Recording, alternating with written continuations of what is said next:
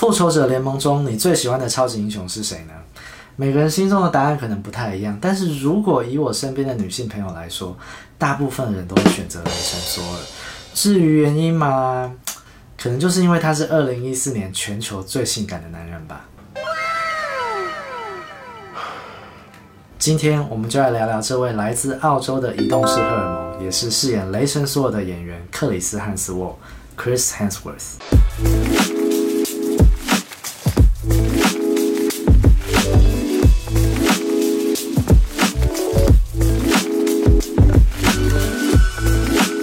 Guys，欢迎回到初心手暖。这个频道每周会分享一些有意思的人物、知识与东西。如果你喜欢这样内容，请不要忘记订阅这个频道，并分享给身边的朋友。话不多说，我们直接开始。一九八三年，本名为 Christopher Hansworth 的克里斯汉斯沃出生于澳洲的墨尔本，妈妈是个英语老师，爸爸则担任社会服务的顾问。他在家中排行老二，有个哥哥 Luke 跟弟弟 Liam，三兄弟后来都成为演员。小时候，他们经常搬家，待在澳洲北部的童年时光让他印象最为深刻。他很喜欢这种离大自然很近的感觉，常常一出门就可以看到野牛跟鳄鱼。十九岁的时候，克里斯汉斯沃陆续在澳洲的电视剧中演出一些小角色。虽然有着亮眼的外形，但在人才济济的澳洲演艺圈，只靠这样是不够的。一直到他二十一岁时，在长寿肥皂剧《聚散离合》中饰演 Kim Hyde 的一角，才有了比较稳定的能见度。Kim 这个坏坏的中辍生是个很受欢迎的角色，就算历经了水上飞机失事、直升机坠毁、心脏病发、服药过量、火灾等倒霉状况，还是能够化险为夷。在三年半的时间里，一共出现了一百七十一集，还让他获得了二零零五年澳洲洛吉奖的最受欢迎新人。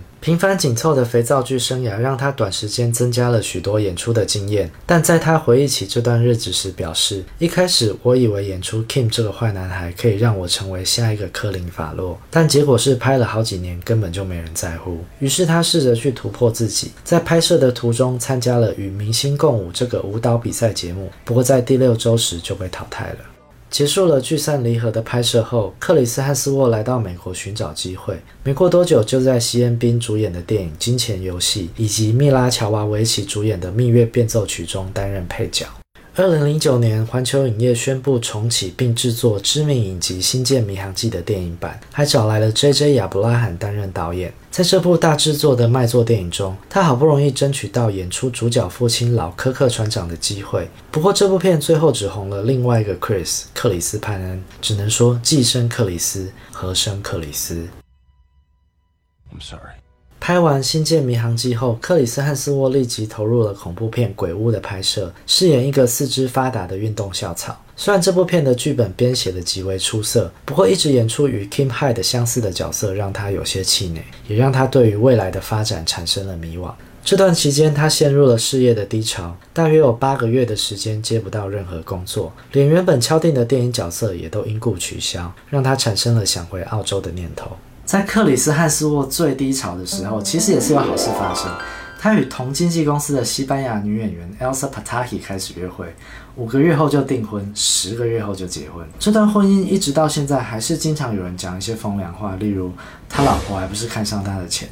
但真实的情况是他老婆当时已经是全世界知名的金发尤物，而他还没当上雷神前，只是个接不到工作的穷小子。就连拍鬼屋的酬劳都拿去给父母还房贷，连媒体都在问这个娶到 Elsa Pataki 的龙套演员是谁。当时漫威工作室正为了寻找饰演雷神索尔的演员而烦恼着。克里斯汉斯沃其实也参加过试镜，却连决选名单都进不去。最后在鬼屋的编剧，也是未来复仇者联盟第一集的导演乔斯温登大力推荐下，他才获得了这个让他心愿大开的角色。虽然机会终于来临，但其实他的压力也不小。因为这是部成本高达一点五亿美金的商业大片，演员都是娜塔莉波曼与安东尼霍普金斯这种奥斯卡影帝影后级的人物。他若是搞砸了，演艺圈也不用再混了。于是他花了半年的时间努力训练，增加了二十磅的肌肉，还反复的观看拳王泰森的影片，揣摩他在格斗时的模样。当他出现在片场时，他已经整个人焕然一新，就连在戏中演他老爸的安东尼霍普金斯都惊讶地说：“这小子已经把他自己搞到根本不需要演戏，就很像雷神索尔了。”二零一一年《雷神索尔》上映后，虽然评价好坏参半，但观众仍然相当捧场，全球票房达到四点四九亿美金。隔年集结了《雷神索尔》在内各路漫威超级英雄的《复仇者联盟》，票房更是突破十五亿美金，他也成为了好莱坞炙手可热的明日之星。虽然克里斯·汉斯沃终于开始走红，但他接下来的作品却是奋作连发。例如《红潮入侵》明明是老片新拍，在烂番茄网站却只拿到十四趴的新鲜度，并被提名金酸梅奖。与王力宏、汤唯合演的《黑帽骇客》更是让人看到尴尬癌发作。一个撞到跟雷神一样的阳光猛男，没穿衣服的戏份都比 Coding 还多了，是在 Hello。凄惨的票房让环球影业赔了一屁股。另外，在《公主与狩猎者》中，虽然快四亿的票房表现十分出色，但所有的影评都在干掉克里斯汀·史都华，与赞美连片名都没有她的坏皇后莎莉·赛隆。身为男主角的他，根本没有人有印象，边缘到像是没有朋友。干脆把片名中的狩猎者拿掉，改成讨人厌公主与正道报皇后，还比较符合主题。所幸，二零一三年在朗霍华执导的传记电影《决战终点线》中，克里斯·汉斯沃有了不错的发挥。他所饰演的传奇赛车手 James Hunt 是个狂妄自大的花花公子，每一次踏上赛道都尽全力飙速，像是赌上生命一般的疯狂。一头金色卷发加上坏坏的眼神，充满了危险又叛逆的吸引力。据说他一生中与超过五千个女人上过床，在与宿敌 Niki Lauda 的历史之战前，还睡了三十三个银行空姐，真是他喵的过得太爽。James Hunt 必须。为了演出此片，他减重三十磅，回到他以前精瘦小生的模样，头发蓬松有型，操着道地的英国腔，将 James Hunt 那种狂放不羁的神韵揣摩得惟妙惟肖。虽然此片票房成绩一般，却可以看到他在演技上的进步，让人眼睛一亮。不过这也是克里斯·汉斯沃少数值得一提的佳作了。接下来一样是由朗霍华执导的《白金传奇：怒海之心》，口碑与票房都不是很理想。原本第一集卖座的《公主与狩猎者》在推出续集时，还特别把片名改成以他作为主角的《狩猎者：凛冬之战》，结果票房不进反退。在少了克里斯汀·史都华这个极品坦克后，他也只能一个人承受所有影评的炮火。另外，影史第一部卖破一亿美金的恐怖喜剧《魔鬼克星》，在二零一六年重开机之后，他也去嘎了一脚。结果，此片变成索尼影业的年度票房炸弹，被媒体预测将惨赔五千至七千万美金。更惨的是，作为自身代表作的《雷神索尔》续集《黑暗世界》，虽然在漫威宇宙的加持下票房超越第一集，但评价却是黑到一个不行，